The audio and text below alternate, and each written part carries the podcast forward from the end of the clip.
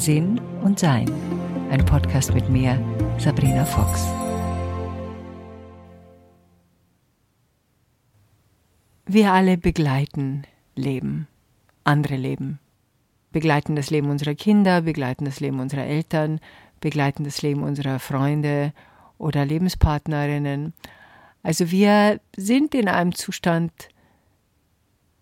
der sehr spannend ist, weil wir haben einmal unser eigenes Leben, was wir erleben dürfen, und dann nochmal die Gnade und das Geschenk, würde ich schon sagen, das Leben anderer auch begleiten zu dürfen.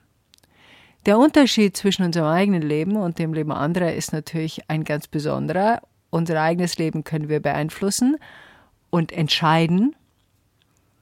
Und das Leben der anderen müssen wir manchmal so hinnehmen, wie es eben ist. Und das ist ja auch gleichzeitig eine spirituelle Übung, indem wir anerkennen, dass jede und jeder von uns sein Leben so gestaltet nach den eigenen Wünschen und Möglichkeiten und Lernprozessen. Und wir können da zwar Unterstützung sein, aber wir haben nicht die Macht, es zu verändern. Also wir wissen, wir haben nicht die Macht, es zu verändern, aber manchmal versuchen wir es halt trotzdem. Also ich kann mich gut erinnern, wie oft ich meinen Freunden und Freundinnen oder meinen Familienmitgliedern gesagt habe, wie sie denn bitte gefälligst ihr Leben zur Hand haben sollen und was sie denn tun sollen, wenn sie A gescheit, B glücklich, C endlich wieder mal in Frieden leben wollen. Das ist schon eine Herausforderung, wenn wir das Leben anderer betrachten und sehen können oder glauben zu sehen, was das andere Leben denn braucht. Da gibt es zwei Bereiche, in die ich in diesem Podcast das einteilen möchte. Einmal den Bereich der Begleitung von jemanden, die eher unabhängig sind zu unserem Leben und dann das Begleiten von jemanden, in dem wir näher verknüpft sind miteinander. Der erste Teil ist ja weit gefasst Freundschaften, Menschen, die wir uns ausgesucht haben, als unsere Wahlfamilie und Dinge, die wir aus einer Distanz betrachten können. Der zweite Teil ist etwas anders. Das sind Menschen, die von uns abhängig sind, seien unsere Eltern, sei es ein Partner, der krank ist, sei es äh, unsere Kinder, die uns Sorgen machen.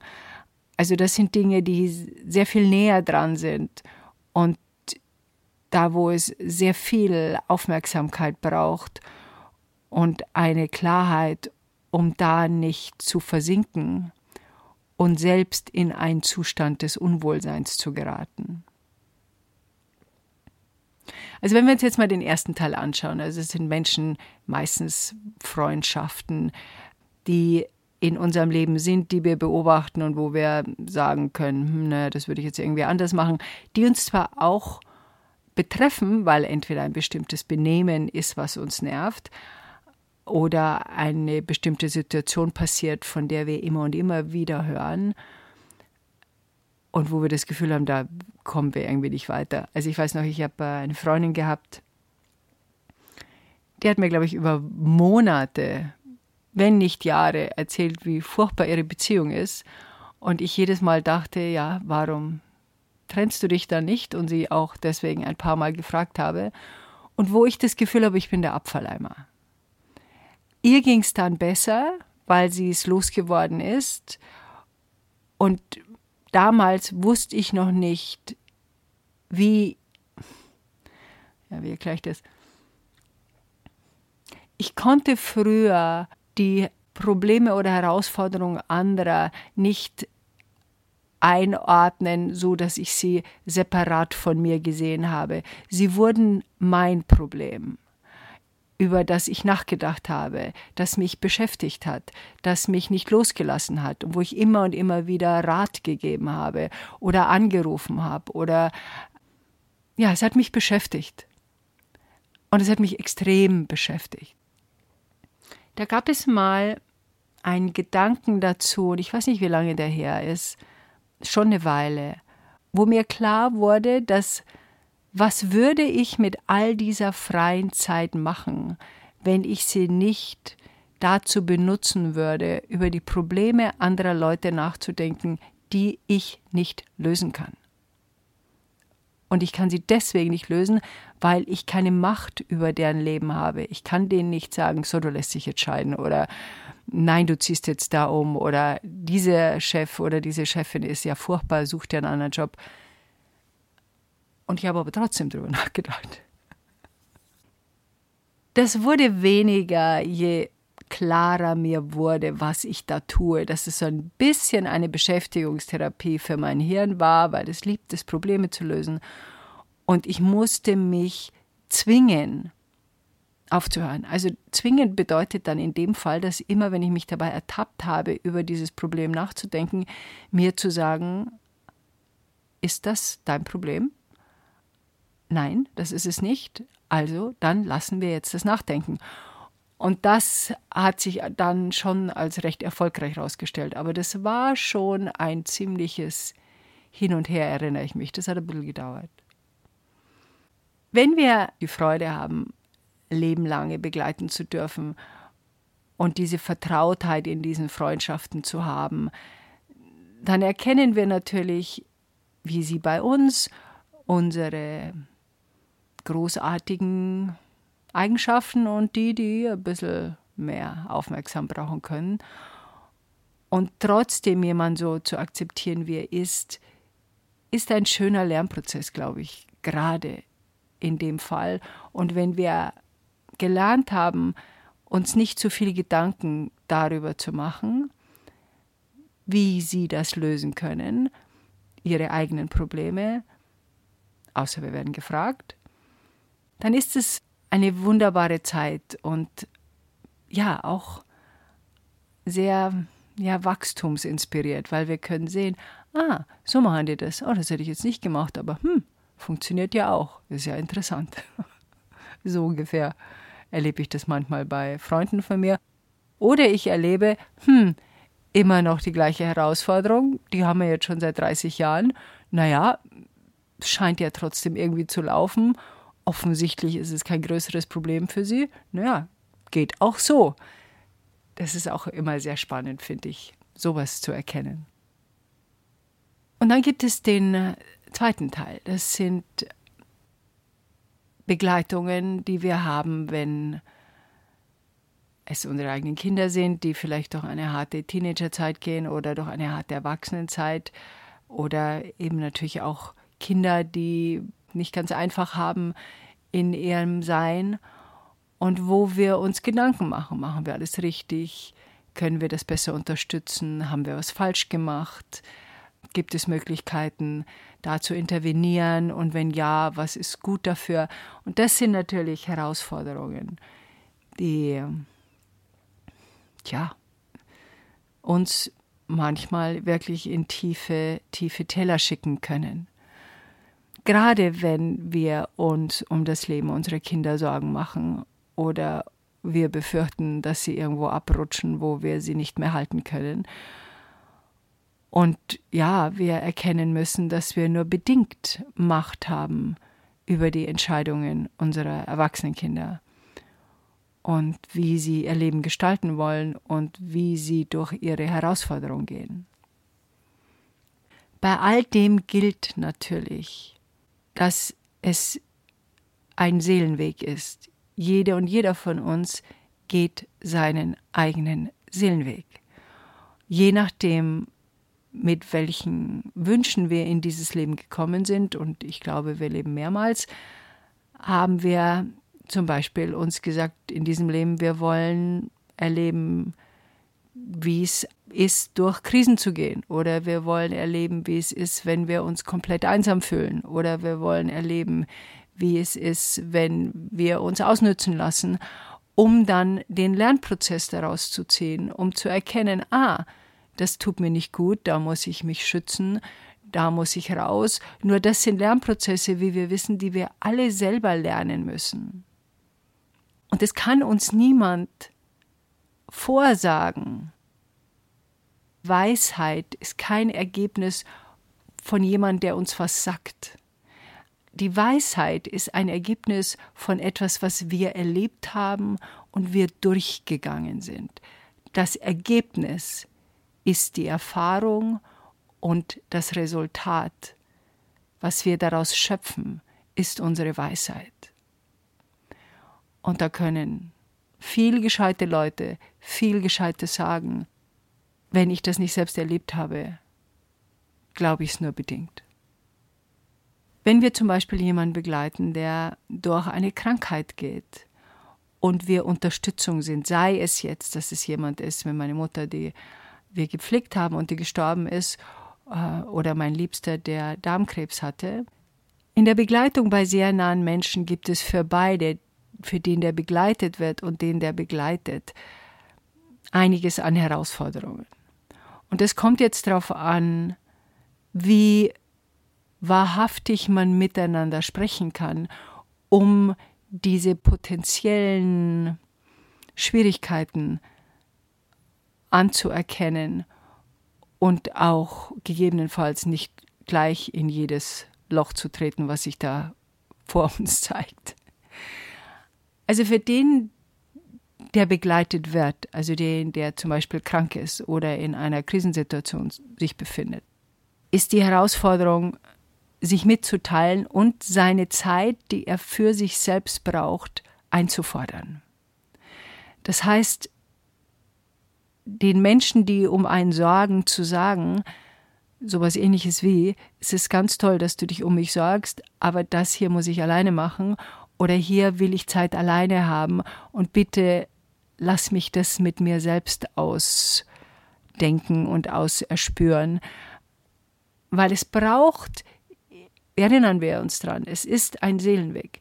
Es braucht in diesen großen Herausforderungen, in den Lebensherausforderungen, wo es oft auch um Leben und Tod geht, geht es darum, dass wir uns mit uns als Seele verbinden, um zu erkennen, was ist mein Weg. Und gerade wenn es um Krankheit geht, gibt es zwei ganz entscheidende Kreuzungen. Und der eine Weg geht zur Heilung und der andere Weg geht zum Abschied. Und wenn man in dieser Kreuzung steht, wo diese zwei Wege sind und wo man nicht, noch nicht weiß, wohin der Weg geht, ist es sehr praktisch, wenn man in dieser Kreuzung, weil es kommt darauf an, für was ich mich entscheide und was ich auf mich nehme auf diesem Weg, um sich einzuspüren und zu erkennen, bin ich fertig mit diesem Leben? Oder ist es eine Herausforderung, die ich meistern werde und kann? Und diese Zeit in dieser Kreuzung ist eine Zeit mit sich selbst tief in das Sein der Seele einzutauchen und zu schauen, was da hochkommt. Und das kann man nur alleine. Dazu braucht es einen heiligen Raum, einen geschützten Raum. Die Person darf so sein, wie sie ist, mit ihrer Verzweiflung, Trauer, Mut, Entschiedenheit, Entschlossenheit, Egoismus, was immer da auftaucht, Selbstliebe, Selbstwert, was immer da auftaucht an allen möglichen Gedankengängen und Gefühlen, das darf in diesem Raum sein. Und diesen Raum gilt es zu achten. Und nicht immer wieder reinzukommen mit den eigenen Ideen, ja, aber du solltest doch, oder die, der Weg ist doch viel netter. Und geh doch da. Und warum tust du nicht? Und hm, das ist sehr mühsam, weil derjenige, der in dieser Kreuzung steht, nicht die nötige Achtung erfährt, seinen oder ihren Weg selbst zu erspüren. Und wir, die begleiten, sind nur Begleitung. Es ist ein bisschen wie ja, ein schönes Hotelzimmer. Da kommt jemand, der erschöpft ist. Und wir bieten einen Raum an, einen warmen, offenen, herzlichen Raum, in der diese Person sich finden kann alleine. Und wir klopfen nicht alle zwei Minuten an diese Tür und sagen, oh, du solltest aber Sport machen, oh, du solltest dich aber äh, duschen, oh, du so ein Spaziergang wäre doch jetzt nicht, oh, du solltest doch. Das ist nicht, was das Wesen, das gerade begleitet wird, in dieser Situation braucht. Es braucht diesen wachen Moment. Und unsere Aufgabe ist es, diesen Raum zu beschützen. Ich hoffe, ich habe mich da einigermaßen klar ausgedrückt. Für diejenigen, die begleiten, gibt es andere Herausforderungen. Also die Herausforderung ist, wie sage ich jetzt, durchlässig zu sein.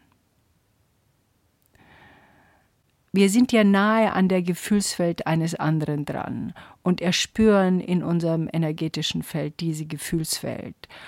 Und diese Gefühlswelt in der Intensität, in der Dramatik, in der Trauer, in der Verzweiflung, was immer da läuft, ist nah an uns dran.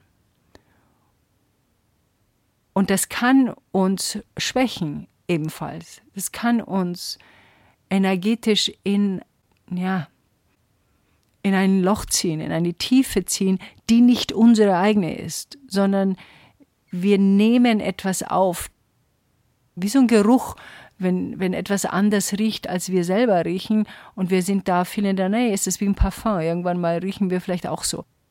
Unsere Aufgabe ist es, wenn wir begleiten, dass wir durchlässig sind. Das heißt, wir nehmen auf, was die andere Person erlebt, nehmen es wahr, können es ansprechen mit der anderen Person, aber es läuft aus uns durch. Es klebt nicht an uns fest. Das Fenster ist eben offen, nicht geschlossen, wo dann alles drin bleibt, sondern wir sind das offene Fenster. Das heißt, unser eigenes Wohlgefühl und unser eigenes Sein bleibt stabil, und das ist leichter gesagt als getan.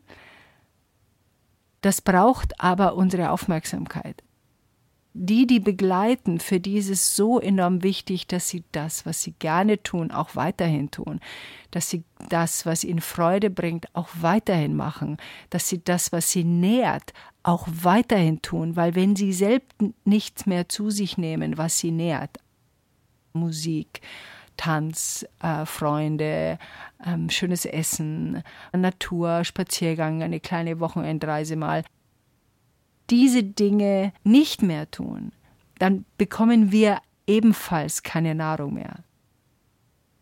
Weil es geht ja auch andersrum. Nicht nur wir nehmen auf von der Person, die wir begleiten, sondern die Person, die wir begleiten, nimmt von uns auf. Also wenn unser energetisches Feld schwächer wird, weil es sich anpasst und anpassen will vielleicht auch, da muss man sehr gut aufpassen dass man da nicht reinlatscht in diese Herausforderung. So nach dem Motto, ich darf mir keine Freude mehr gönnen, weil diese liebste Person auch in dem Bereich keine Freude mehr hat. Da muss man sehr, sehr aufpassen, weil dadurch nehmen wir uns unsere Lebenskraft und Lebensfreude. Und die Lebensfreude und die Lebenskraft ist eben auch etwas, was der andere erspürt dieses Begleiten und begleitet werden erfordert eine enorme Aufmerksamkeit. Das ist ein spirituelles Training, ein sehr wichtiges spirituelles Training. Ist es einfach? Nein. Lernen wir viel daraus? Ja. Und dieses Mitteilen, das sich mitteilen, das Aufpassen, was man braucht, ob man jetzt begleitet wird oder selbst begleitet, ist eine der größten Herausforderungen in dieser Zeit. Sich immer wieder daran zu erinnern, dass jede und jeder von uns seinen eigenen Seelenweg hat.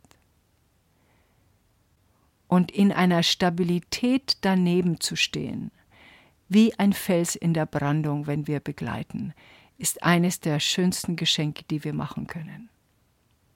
Nur damit der Fels ein Fels bleibt, braucht der Fels, was der Fels braucht. Wenn wir uns daran erinnern, dass alles, was in unserer Umgebung passiert, mit uns etwas zu tun hat. Also wenn wir begleiten, hat die Situation, durch die jetzt unsere Liebsten gehen, mit uns was zu tun, weil es auch unser Lernprozess ist und auch unsere Wachheit erfordert, wie wir damit umgehen.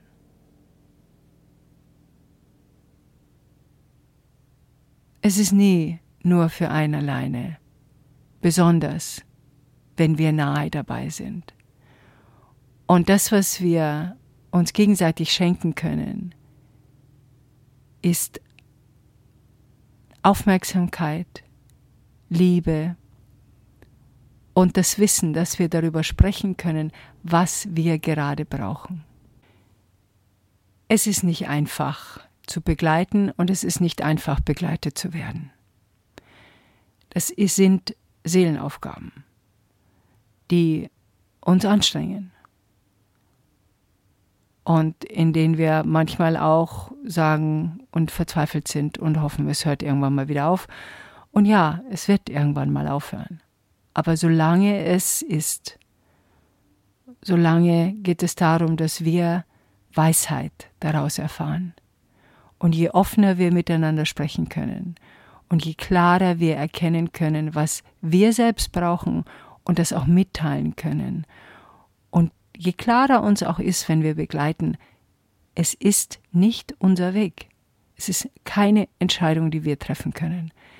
Wir begleiten und im Begleiten sind wir warmherzig, großzügig und akzeptieren die Wahl des anderen. Wir können unsere Meinung dazu sagen, und das geht es nicht, dass wir keine Meinung mehr haben dürfen. Wenn uns klar ist, dass es nicht unsere Entscheidung ist, dann nimmt uns das auch etwas von dieser Verantwortung, wo wir das Gefühl haben, wir müssen jetzt das und das und das machen, damit es dem anderen besser geht. Wir können Unterstützung sein, aber der Seelenweg ist nicht unserer. Der Seelenweg ist der des anderen. Und das zu akzeptieren, ist ein großes Geschenk und eine große Erleichterung für alle Beteiligten.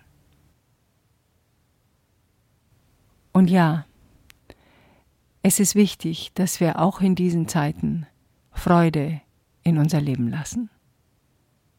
Enjoy life.